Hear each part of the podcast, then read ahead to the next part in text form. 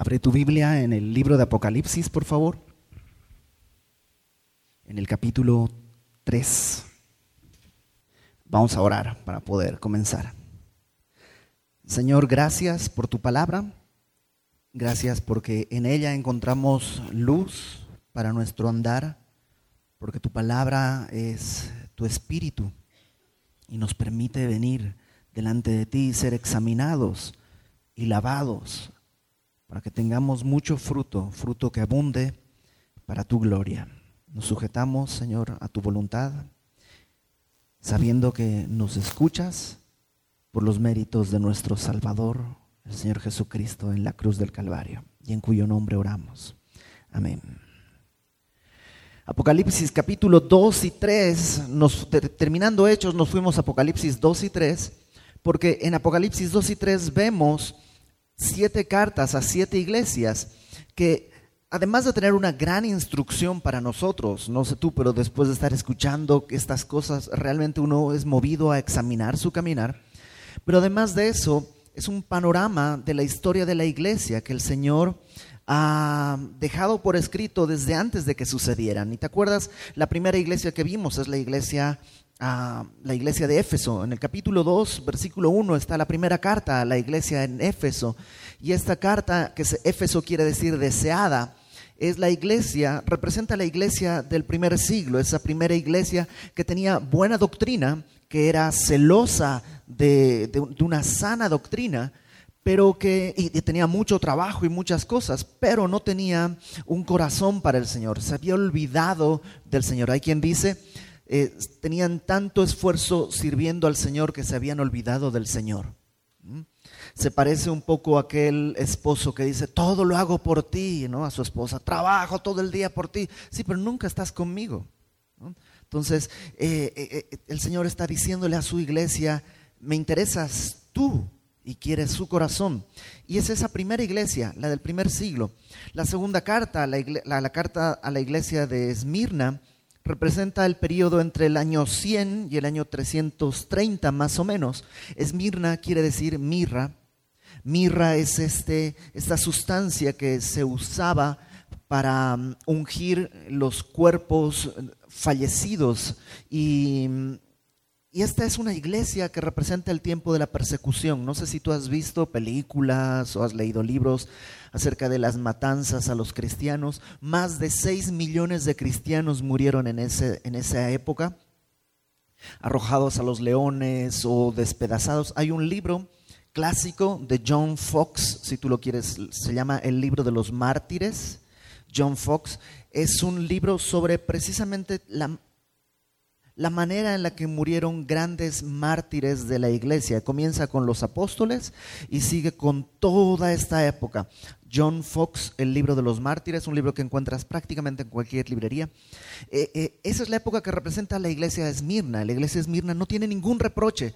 Dios no le hace ningún reproche, simplemente les dice, yo soy el que estuvo muerto y vivió, y le da una promesa de que el que llega hasta el final encontrará la vida que va a perder en esta tierra.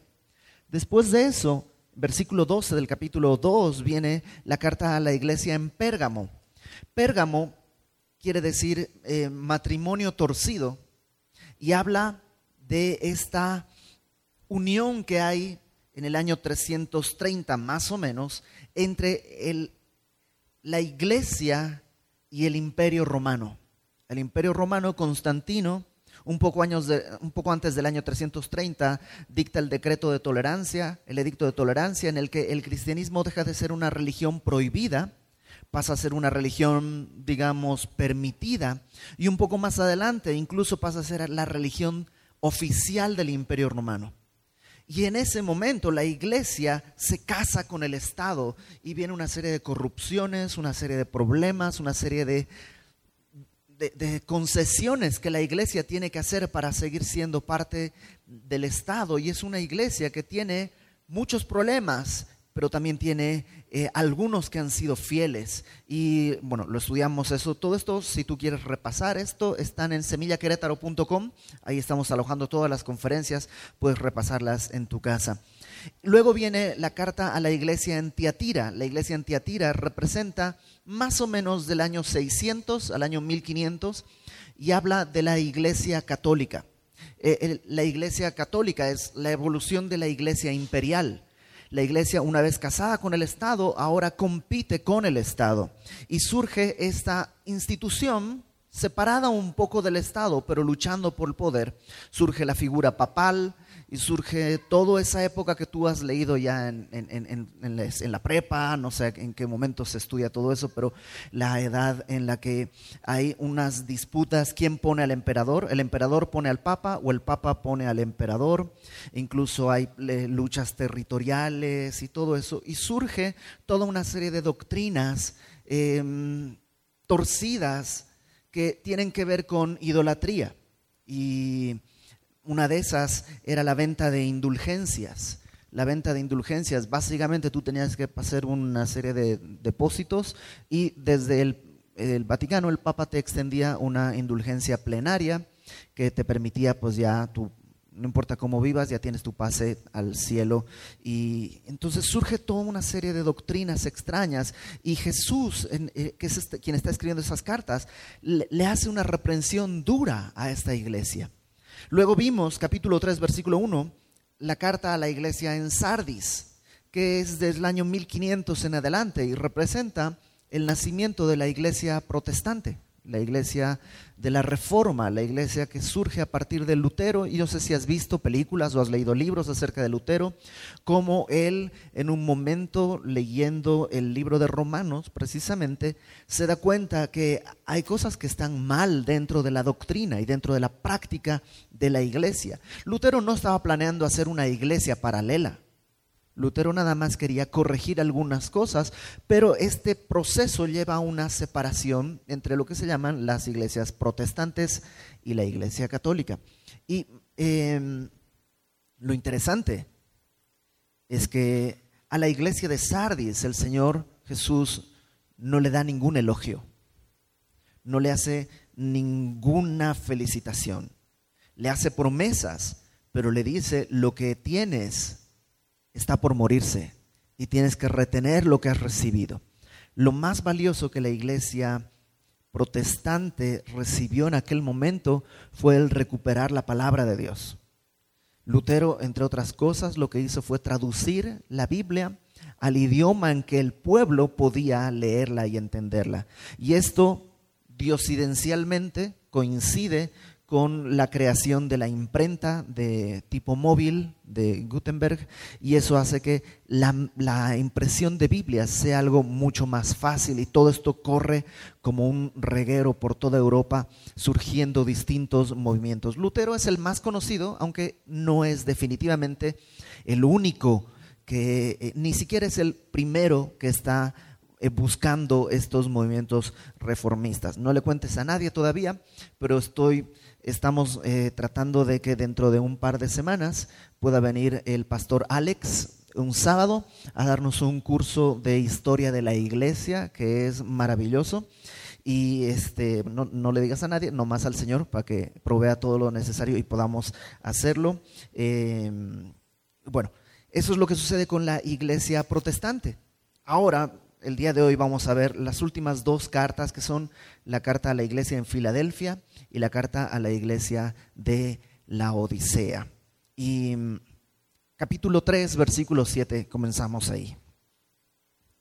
Ah, perdón, déjame repetir una vez más. Las cartas tienen una estructura determinada. Primero está el remitente, perdón, el destinatario, a quién le está escribiendo el Señor Jesús.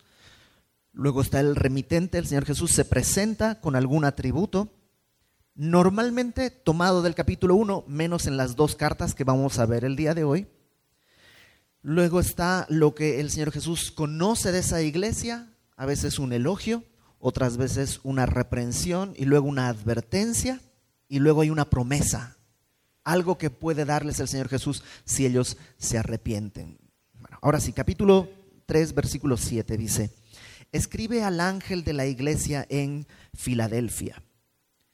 La palabra Filadelfia viene de dos palabras griegas, filos y adelfos, que básicamente habla de amor de hermano, amor fraternal, un amor eh, familiar, filial.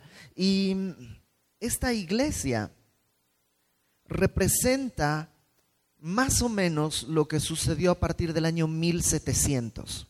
¿Qué sucedió a partir del año 1700? Pues la iglesia mundial tiene un despertar por las misiones. Desde los viajes de Pablo que estudiamos en el libro de Hechos, hasta 1700 había habido muy pocos esfuerzos misioneros. Bueno, es de alguna manera comprensible. En primera instancia, la iglesia estaba siendo perseguida. Nomás tenía que esforzarse en sobrevivir. Luego estaba pues en esta lucha de ganar poder con el Estado. Luego estaba en esta lucha de tratar de sobrevivir sin el Estado. Es hasta 1700 que de alguna manera se vuelve la iglesia a acordar de esta encomienda de llevar el Evangelio de Dios por todas partes. Y es precisamente un zapatero, un hombre de nombre William Carey, a quien se lo conoce como el padre de las misiones modernas. William Carey recibe una palabra del Señor y él pues presenta a su iglesia este anhelo de ir a las misiones y en su iglesia le dicen, nada, si Dios quiere llevar al Evangelio a otras partes, Él se va a encargar. Y entonces no recibe ningún apoyo y él busca cómo y empieza las misiones. Eh, William Carey, Hudson Taylor, em, Amy Carmichael este, y otros grandes hombres y mujeres de esa época fueron llevando el Evangelio a lugares donde nunca había entrado el Evangelio, a China, a India, incluso algunos pues ya dentro de América. Bueno, esta iglesia representa esa época y sabes, es la iglesia más bonita. Esta iglesia es la que todo el mundo se quiere identificar. Yo quiero ser como Filadelfia. Y sí, es que es la más bonita. Ahora que ese anhelo de querer ser como Filadelfia no te haga perder de vista lo que Dios te estuvo diciendo en las otras cartas, porque puede que haya un anhelo de Filadelfia, pero una realidad de Tiatira o una realidad de Pérgamo en tu corazón. comencemos. Dice, escribe al ángel de la iglesia en Filadelfia. Esto dice el santo, el verdadero, el que tiene la llave de David, el que abre y nunca cierra, y ninguno cierra, y cierra y ninguno abre. A esta carta, a, esta iglesia, el Señor Jesús se presenta diciéndole, número uno, el santo. Habla de, santo quiere decir apartado, separado, distinto. Y nosotros somos santificados en Cristo. Cristo nos santifica, nos aparta, nos, nos hace a un lado, nos separa para sí. Pero hay uno solo que es santo, santo, santo. ¿Quién es? Dios. Entonces Jesús se presenta con su deidad. Dice, yo soy el santo. Número dos, el verdadero. Verdadero es lo contrario de falso. En un mundo en que hay tantos dioses falsos, el Señor Jesús se revela como el Dios y el Dios verdadero. Y luego dice, el que tiene la llave de David. ¿Qué es esto de la llave de David? Es una referencia a un pasaje que está en Isaías 22, léelo luego en tu casa. Pero Isaías 22 está denunciando que el tesorero del reino, en aquella época, en el tiempo de Isaías, el tesorero es un hombre completamente corrupto. Y le dice, vas a ser reemplazado y alguien va a tener la llave de David haciendo referencia al poder del trono y él es el que va a cerrar y no va y nadie va a abrir y va a abrir y nadie va a cerrar. Entonces se presenta como el que tiene el poder.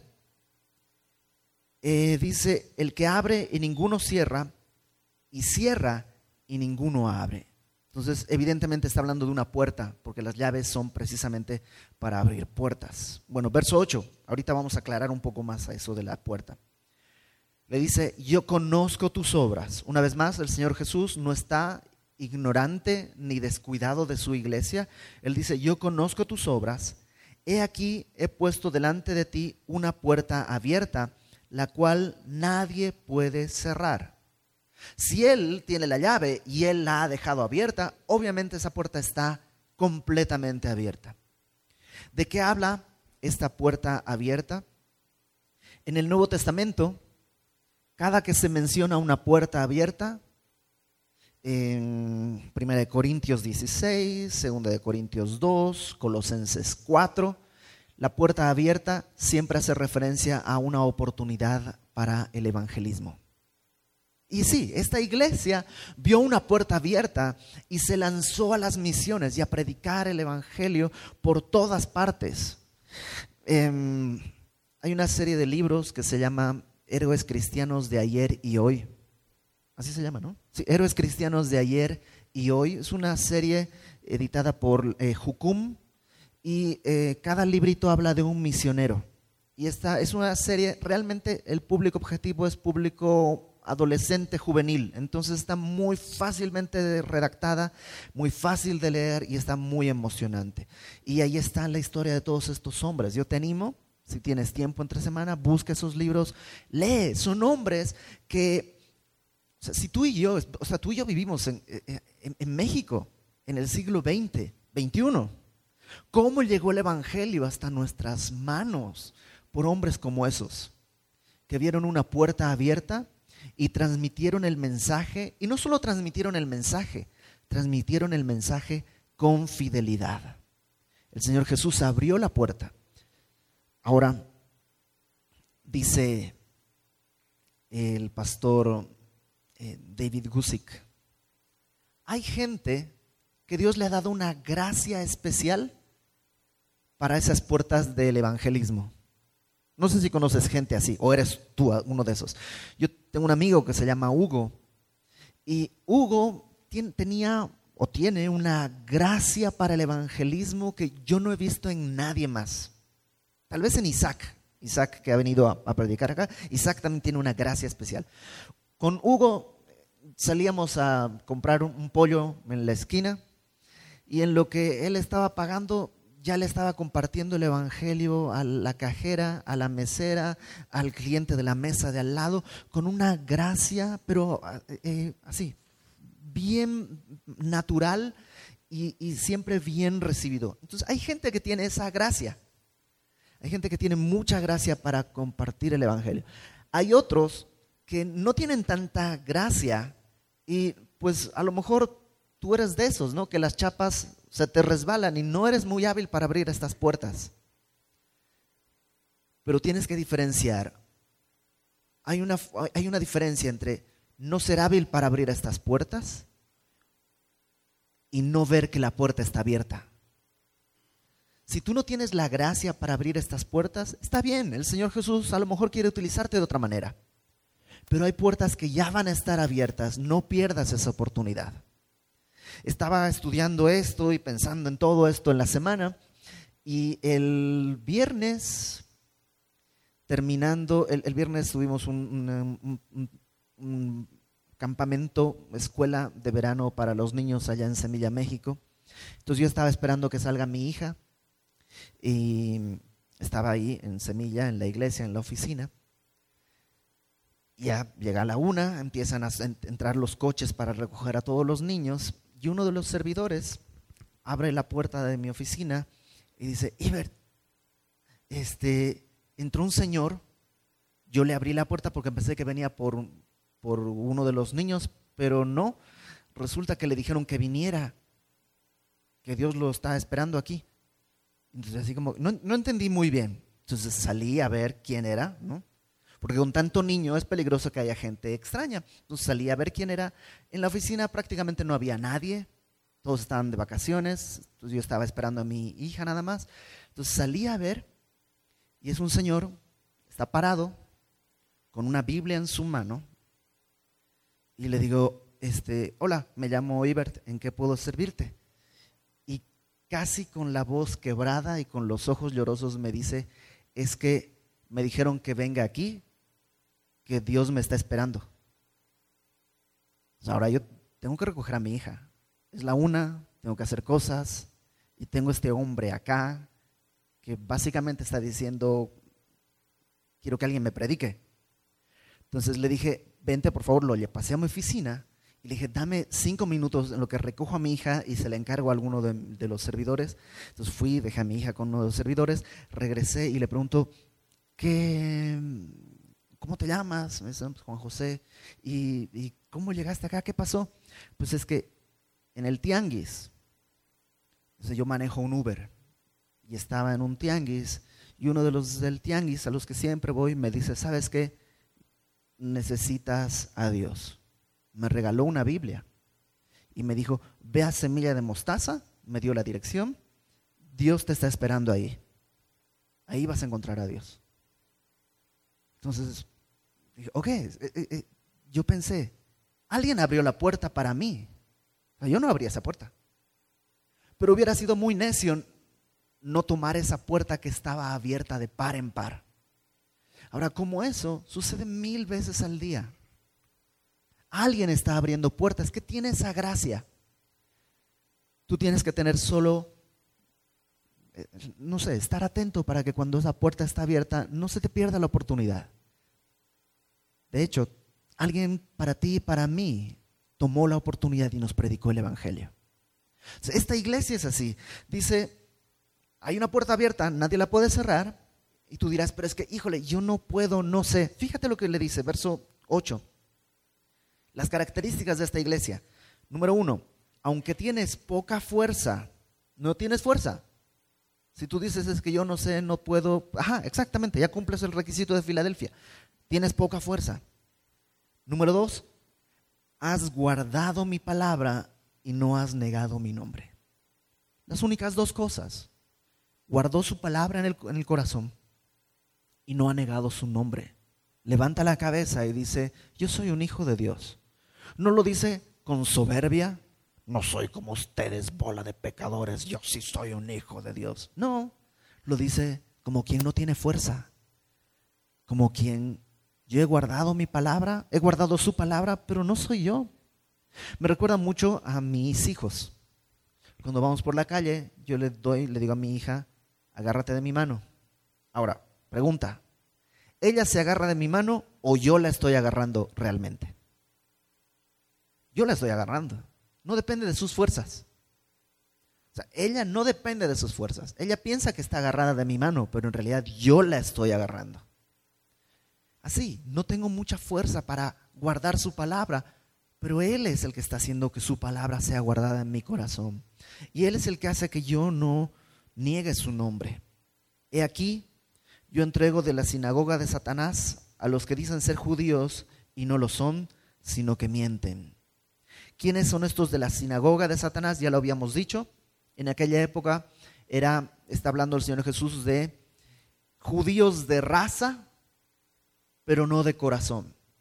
Aquellos que en su linaje sanguíneo pertenecen al pueblo de Dios, entre comillas, pero que en realidad no son del pueblo de Dios. Porque Pablo especifica que judío no es el que nace judío en la carne, sino el que tiene el corazón entregado al Señor, el que es judío de corazón. Entonces dice, sí, hay una hay un conflicto. Y el día de hoy podríamos decir que existe lo mismo. Hay mucho religioso que no más es religioso, que no conoce al Señor.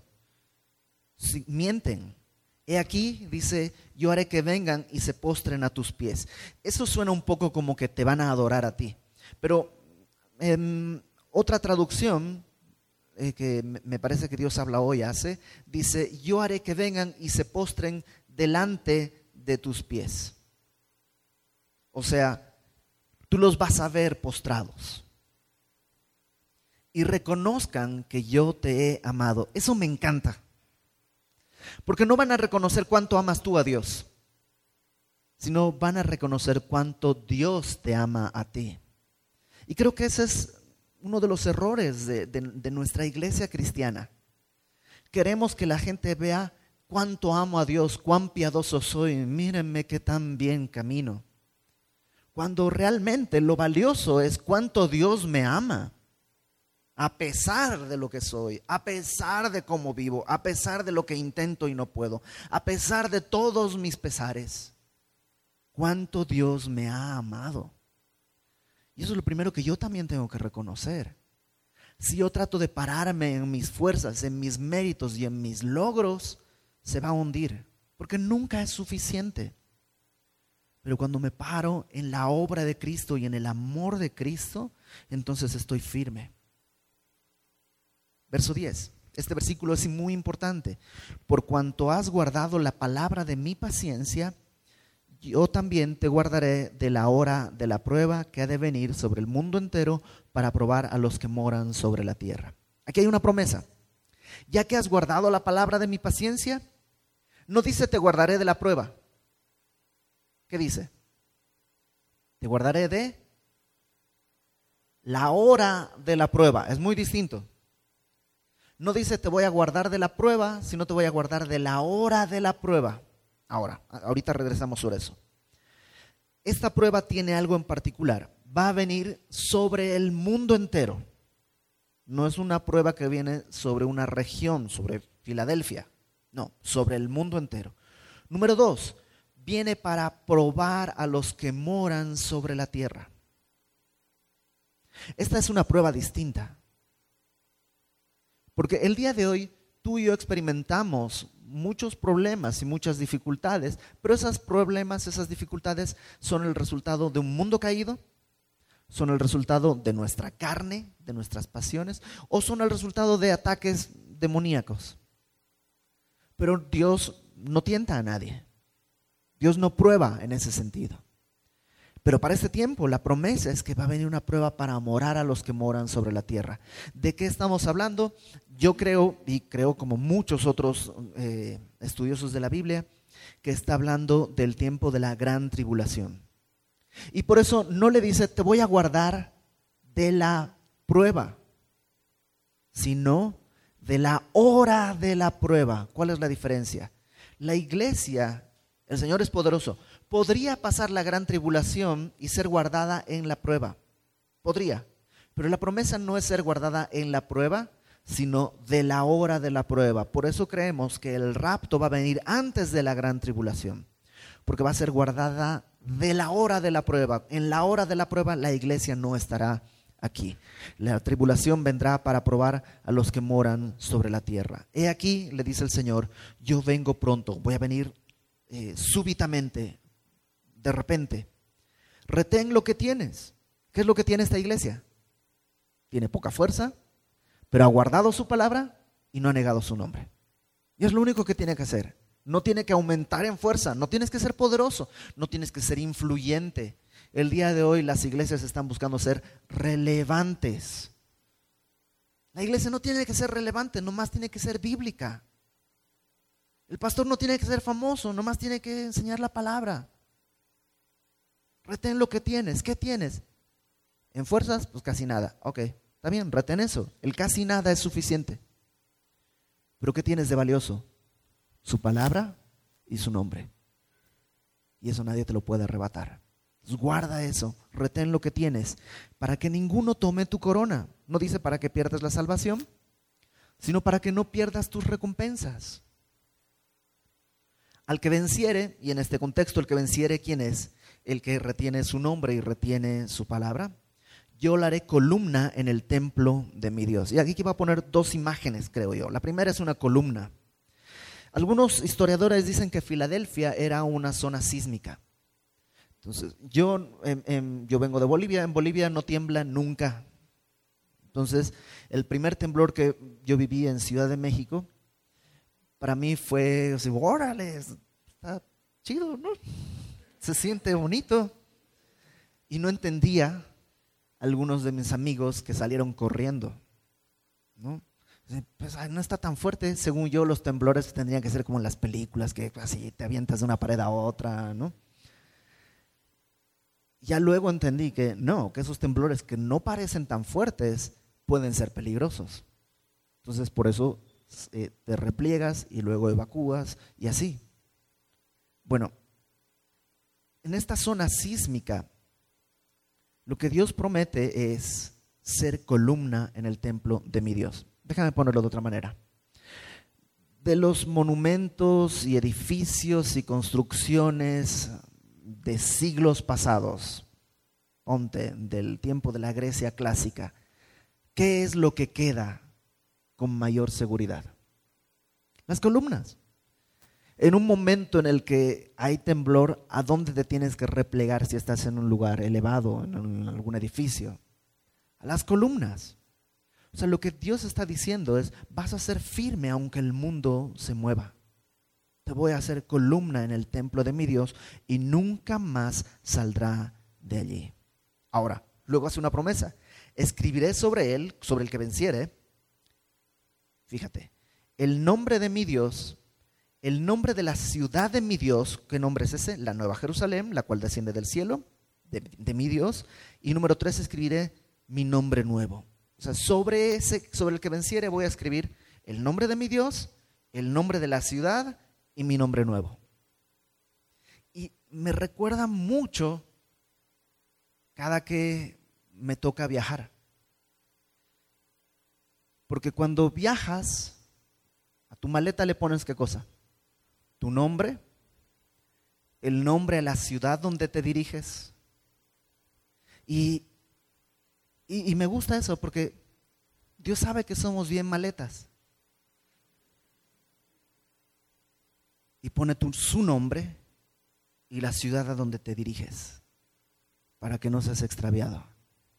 Vas a la nueva Jerusalén, la que desciende del cielo, aunque seas bien maleta, porque no tienes mucha fuerza, llevas su nombre y entonces eres suyo, eres de su propiedad le perteneces. El que tiene oído, oiga lo que el Espíritu dice a las iglesias. Y esta es la, te digo, es la iglesia más bonita, es la iglesia que todos anhelamos.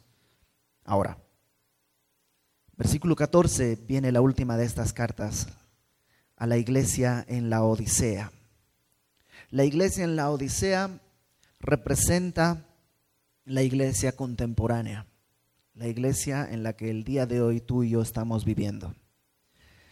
La Odisea viene de dos palabras que quieren decir juicio del pueblo o básicamente el pueblo manda. Y representa nuestra época, en la época en la que la iglesia ha dejado la verdad por buscar la mercadotecnia. Déjame ponerlo de esta manera. Las iglesias en general han dejado de ser centros de reunión para buscar a Dios, para convertirse en centros de entretenimiento o de complacencia. El día de hoy tenemos tantas iglesias que muy a menudo la gente me dice, es que no me gustó esa iglesia, yo me voy a cambiar. Oye, pero es que no es como el servidor de internet que no, me conviene, como que pues, aquel me ofrece más megas y me voy a cambiar.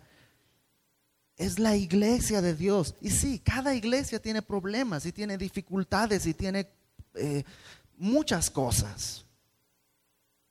Pero la iglesia, dice, dice Pablo, hablando del cuerpo de Cristo, que el Señor coloca a los miembros de su iglesia donde Él quiere. No es un, o sea, ¿Eres cliente o eres congregante? Porque el cliente siempre tiene la razón. El cliente demanda un servicio. El cliente exige lo que se le ha prometido. El congregante viene buscando al Señor y viene buscando cómo ser de bendición a algún otro hermano. No viene a pedir, sino viene a dar. Pero en esta época vivimos en eso, en un tiempo de manda el pueblo. Y por eso tienes iglesias que tratan de hacer cosas que a la gente les agrada, que la gente considera que tienen que tener. Venimos a buscar al Señor. Fíjate cómo está el, y vas a ver, el panorama de la iglesia del día de hoy está aquí retratado el Señor Jesús se presenta, dice, he aquí el amén, el testigo fiel y verdadero, el principio de la creación de Dios. Bueno, se presenta como el amén. ¿Qué quiere decir amén? Amén quiere decir, es una declaración definitiva. Así sea. Es como punto final. Es como Esto es la verdad. De hecho, Pablo dice que las promesas en Cristo son sí y amén. ¿No? Hay una seguridad, hay, una, hay algo que es firme. Y Jesús dice, yo no estoy sujeto a votación. Yo no estoy sujeto a la opinión de nadie. ¿Has oído eso de que, pues yo creo en Dios, pero a mi manera? Y así, pues, está bien chido, pero Dios es lo que es, no, no depende de ti. Él es el amén. No, pero yo no creo en un Dios que sí que me restrinja. Ah, pues, está chido, pero tu Dios es con D minúscula. El Dios verdadero es el amén y no está sujeto a la opinión de nadie. Él es quien es porque es. Él es el autoexistente más allá de la opinión de quien quiera. Tú puedes opinar de cualquier otra persona y a lo mejor tienes razón. Pero de Dios solo tenemos razón cuando le damos la razón a Dios. Él es el amén. Número dos dice, el testigo fiel y verdadero. O sea, Él es fidedigno. Lo que Él dice no hay por qué tenerlo en duda. Sus juicios, sus veredictos son fieles, son justos, son verdaderos. Número tres dice el principio de la creación de Dios. Ahora, no dice el primero creado, sino el principio de la creación. Em, la palabra principio, que suena un poco a eso, como, ah, es el ves ahí dice que Jesús es creado. No, no, no. La palabra principio es la palabra arque, que a lo mejor has te suena como arqueología y esas cosas. Bueno, arque en, un diccionario encontré, no es un diccionario bíblico, es un diccionario secular griego. Arque está definido como origen, como poder o, esta definición me gustó, la causa eficiente. O sea, Él no es el primer creado, Él es el origen él es el poder de donde emanó la creación. Él es la causa eficiente de todo lo que existe. Y ese principio lo encuentras en toda la Biblia. En Juan, en Colosenses. En Juan dice, sin Él nada de lo que ha sido creado sería creado. En Él están todas las cosas y por Él subsisten. Él es esta causa eficiente. Entonces, Él se presenta así. El amén el testigo fiel y verdadero y el principio de la creación de Dios. Y esto es lo que le dice a la iglesia de la Odisea. Yo conozco tus obras, que ni eres frío ni caliente. Ni estás en el mundo, ni realmente estás en la iglesia. Ahí como que pues vienes los domingos a la iglesia y cantas y te sabes las canciones, pero entre semana tu boca es una fuente de groserías, tu familia ya ni te soporta de lo grosero y de lo patán o patana, no sé si se dice, que seas. En tu trabajo tu testimonio es terrible. ¿Por qué? Porque todos te aplauden lo que haces. O eso quiere decir que entonces estás más caminando en el mundo. Pero llega el domingo y dices, todos a la iglesia, tenemos que ir. Yo conocí a un señor que levantaba a su familia a las 4 de la mañana a orar, después de haber estado viendo pornografía. Esta iglesia es así. Y el día de hoy vivimos en un tiempo así. Vivimos en un tiempo en que quieres estar más o menos pegadito al mundo, te da cosa que te digan, oye, pero eso te van a, es que me van a decir aleluya.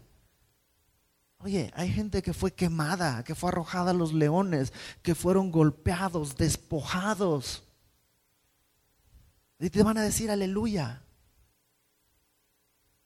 Esta iglesia está tibia. Y Dios le dice, ojalá fueses frío o caliente. ¿Por qué? Porque si eres frío, hay posibilidades de que te arrepientas. Porque estás tan lejano, tan apartado, que en algún momento te vas a dar de topes contra la pared y puedes regresar. Ojalá fueses caliente porque entonces te puedo utilizar. Pero estando tibio, híjole, ¿conoces gente que tiene tanto conocimiento de la palabra que no puedes exhortarle? Ah, pues es que ya sé lo que me van a decir, por eso ya no voy a la iglesia. Ok, entonces si ya sabes, ¿por qué no vas? No, pues es que ya sé lo que pasa y no sé qué. Eso es tibieza. De mi pastor yo aprendí a nunca correr a nadie de la iglesia. Porque la iglesia es del Señor. Solamente hay ciertos casos específicos en que puedes tomar una decisión así. Número uno, un lobo. Alguien que está viniendo a devorar a las otras ovejas. Y hemos tenido casos así en Semilla México.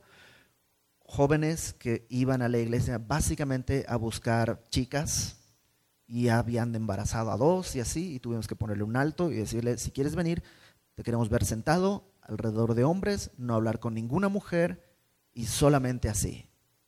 Ah, pero no me están previendo. Entonces, si no es así, fuera. Hay un rebaño que cuidar. Y la otra razón es esta. Si el día de hoy tu vida es tibia, si el día de hoy tu vida es así, asisto a la iglesia, pero entre semana soy infiel a mi familia, a mi esposa o a mi esposo. Si entre semana mi vida es una vergüenza a los estándares de Cristo, ¿sabes qué? Arrepiéntete o vete. Y no porque te corra, sino porque evidentemente no te está haciendo bien. Desde hace unos años en México está prohibida la venta de antibióticos sin receta médica. ¿Por qué? Porque había demasiada gente irresponsable que se tomaba antibióticos por todas las cosas y eso provocó que el antibiótico se vuelva inútil a ciertos virus, a ciertas cosas, a ciertas bacterias, perdón. ¿Por qué? Porque pues se hace el estándar muy, muy bajo. Y si tú estás viniendo y viviendo así, Simplemente estás entibiándote, entibiándote, entibiándote. ¿Cuál es la mejor solución? Arrepiéntete. Sé caliente. No es, no es vete, pero si no hay otra opción, vete, dale vuelo a la hilacha, vive tu vida. Con la gracia de Dios te vas a estrellar, vas a tocar fondo. Entonces, despedazado, destruido, miserable, el Señor te puede recoger y te puede restaurar a una vida plena. El Señor Jesús le dice, verso 16, por cuanto eres tibio y no frío ni caliente, te vomitaré de mi boca. Eso está bien feo. No recuerdo otro pasaje en la escritura que hable de algo así tan fuerte. ¿Qué es lo que se vomita? Se vomita aquello que no es parte de tu cuerpo. O sea, cuando tú comes algo, eso que comiste se integra a tu sangre y se hace parte de ti. Pero lo que comes y vomitas es que realmente nunca fue parte de tu cuerpo. Estuvo dentro, pero no, no se asimiló. Entonces es gente que está dentro del cuerpo de la iglesia, pero no es parte del cuerpo de la iglesia. Ahora, si ya estás acá, ¿por qué no doblar tu rodilla, doblar tu corazón, arrepentirte, creerle a Dios? Él es el amén, Él es testigo fiel y verdadero, Él es el principio de toda creación, Él tiene la razón, y si Él dice que esa cosa que haces está mal y es pecado, ¿por qué no renunciar a eso, creerle, arrepentirte y venir al Señor? Ya estás aquí. El problema de esta iglesia es que dice, verso 17, tú dices, yo soy rico, me he enriquecido, de ninguna cosa tengo necesidad. Y hay muchas iglesias el día de hoy muy ricas, con muchos recursos, con mucho dinero y organizan muchas cosas y tienen congresos, reuniones. Ajá, no tienen ninguna de necesidad. Pero en realidad dice el Señor, no sabes que eres desventurado, miserable, pobre, ciego y desnudo. Por tanto, yo te aconsejo que de mí compres oro refinado en fuego. ¿Qué es esto de oro refinado en fuego? Yo creo que habla de la fe. Una fe genuina y probada. Pedro dice que nuestra fe tiene que ser probada como el oro, para que sea hallada en alabanza y gloria cuando el Señor Jesús sea manifestado. Entonces yo creo que habla de eso. Si ya tienes fe para levantarte e ir a la iglesia, ¿por qué no vas al Señor y dices, dame fe, pero ya no fe de oropel, ya no fe de fantasía, dame una fe de oro fino, refinado en fuego. Dame una fe genuina. Para que seas rico. Y vestiduras blancas para vestirte. Ya no estés pensando en, no, pero yo doy mi diezmo, yo hago esto, yo voy a la iglesia, yo sirvo, yo, ajá, todas esas obras son buenas, pero siguen siendo obras nuestras. La única vestidura que nos vale delante de Dios es la que Él nos da, las vestiduras de justicia que Él nos da. Y Él está dispuesto, tiene de tu talla. O sea, si tu pecado, has comido tanto pecado que eres así, talla rotoplas, el Señor tiene una vestidura de tu talla te va a quedar bien. Compra de él vestiduras blancas para vestirte y que no se descubra la vergüenza de tu desnudez. Y unge tus ojos con colirio para que veas. Tus ojos, la manera en la que tú ves el mundo, puede estar sucia, puede estar contaminada. Yo le llamo mundivitis. De tanto mirar el mundo, se te inflama y nomás ves una cosa así. Has perdido toda perspectiva. Pero el Señor dice, yo tengo colirio para limpiar tus ojos, para que veas las cosas. O sea, no quiere dejarte, no quiere dejarme como estamos, quiere llevarnos a ver la realidad. Él es el amén. Lo que Él dice es verdad. El verso 19 me mata. Porque viendo esta iglesia, es como para darles una patada y vaya afuera. ¿Para qué quiero esto? Viendo, no sé, predicadores que el día de hoy son famosos y tú dices, estos ah". El Señor dice, yo reprendo y castigo a todos los que amo. Y Dios los ama. Y Dios ama a todos esos predicadores cuyos nombres no quiero decir. Pero Dios los ama. Y tú y yo tenemos que ver cuánto de la odisea hay en nuestro corazón. Porque Dios nos ama, nos ama tanto que quiere quitarnos de esa cosa que está dentro de nosotros. Entonces las instrucciones son, sé pues celoso y arrepiéntete. ¿Sabes qué otra manera quiere decir? ¿Cómo se traduce celoso? Hirviente. Sé caliente. Eres tibio. Bueno, ya, basta de ser tibio. Sé celoso, sé caliente. Abre la, eh, dice, y arrepiéntete. He aquí, yo estoy a la puerta y llamo.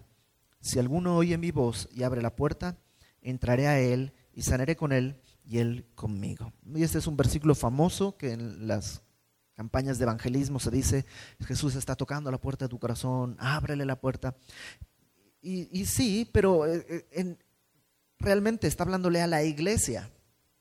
Y no está hablándole a la iglesia semilla de mostaza o lo que sea, porque dice, yo estoy a la puerta y llamo, si alguno, esto es personal, no dice, si la iglesia de la Odisea, no, no, si alguno, tú sabes si Dios está llamando a tu corazón el día de hoy diciendo, ¿sabes qué? Ya estuvo.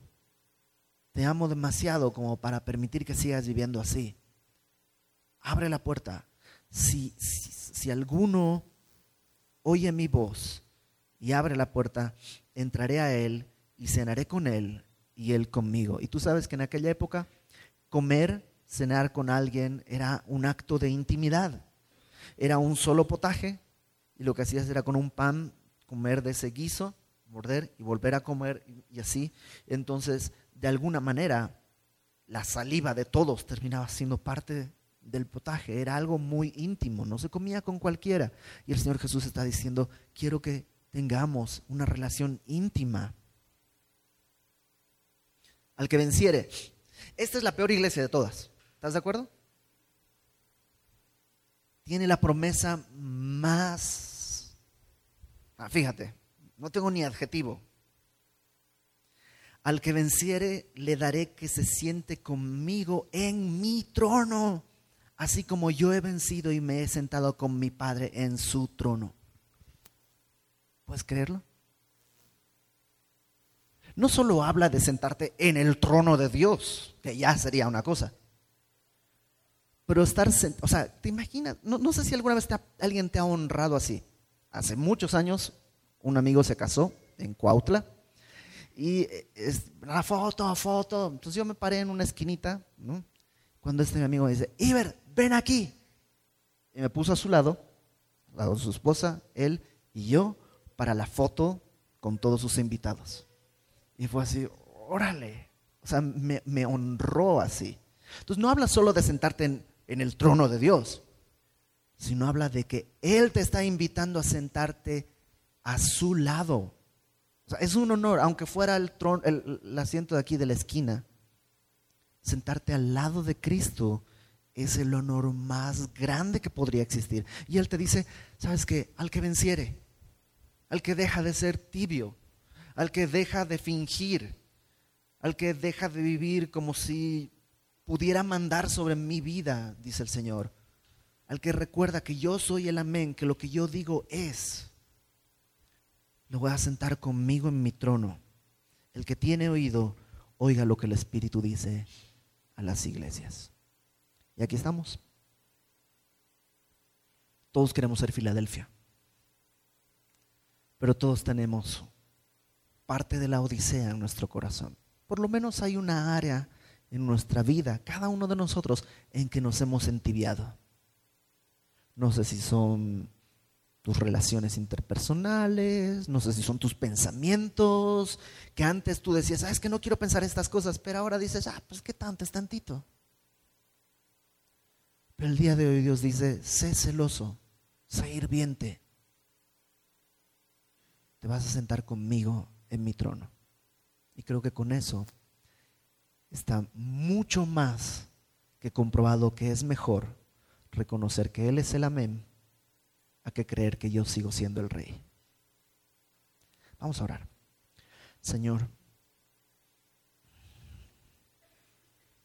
perdónanos si como hijos tuyos hemos vivido despreciándote, prefiriendo otras cosas, creyendo que somos ricos, no tenemos necesidad de nada y nos hemos olvidado que somos desventurados, miserables, pobres, ciegos, desnudos.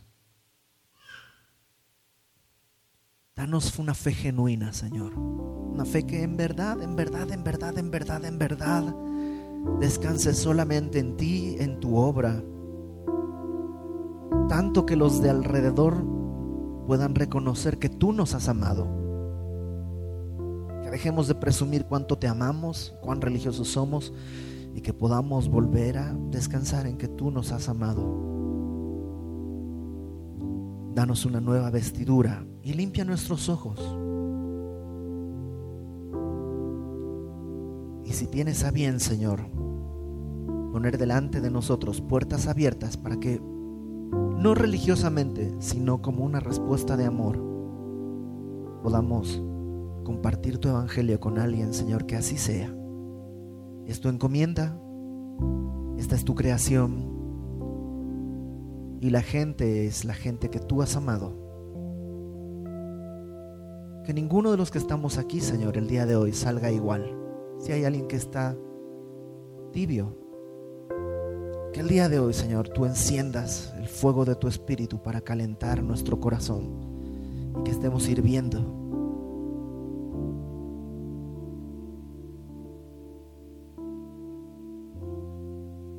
Si alguno de nosotros, Señor, si alguien aquí siente que tú estás llamando a su corazón,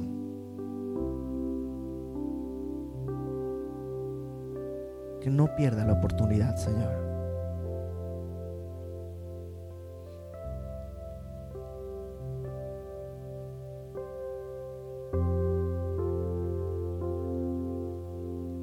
Que escuche tu invitación para que tú entres y cenes en la intimidad, Señor. y a dejar una religión vacía y hueca y venir a una verdadera comunión contigo.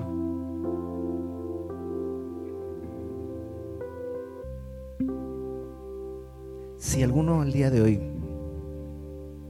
siente que Dios le está diciendo, ya estuvo, no con desprecio, porque el Señor no nos desprecia, sino con amor. Si alguien, si Dios te está diciendo, deja de rechazarme, abre la puerta de tu corazón.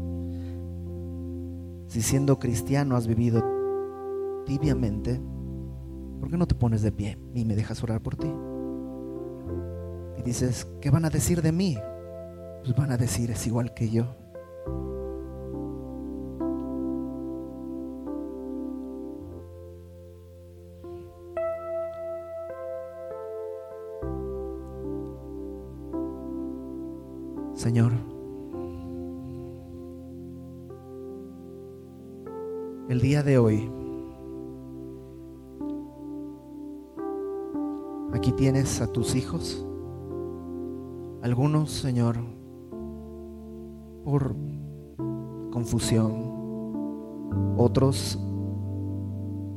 Por distracción, otros por engaño, Señor, todos reconocen aquí, Señor, tus hijos que están de pie, que han entibiado su relación contigo. Pero el día de hoy escuchan que tú estás llamando a la puerta y tú quieres entrar. No solo ser el rey, sino también sentarte a la mesa a comer con nosotros, Señor. Qué privilegio, qué privilegio que tú, el Rey del universo, el Amén, el testigo fiel y verdadero, el principio de toda creación, quieras venir a sentarte a la mesa desde pobre, miserable, desventurado y desnudo, pecador, pero que tú has amado. Yo te ruego, Señor, que a cada uno, Señor, como tu promesa lo dice, si alguno oye mi voz, individualmente, Señor, que a cada uno de los que el día de hoy se pusieron de pie, tú enciendas tu espíritu en ellos. Y que ahora que salgamos, sea todo distinto. No para que nos sintamos mejor, sino para que tu gloria sea manifiesta y otros vengan y reconozcan que tú nos has amado. Recibimos de ti, Señor, el perdón y la bendición. Y nos encomendamos como Pablo allá hizo con los pastores de Éfeso, nos encomendamos a ti y a la palabra de tu gracia que tiene poder para sobreedificar. Bendice a cada uno de mis hermanos, Señor. Todo sea para tu gloria. En el nombre de Jesucristo, nuestro Salvador, nuestro Señor, el que nos sostiene, el que nos levanta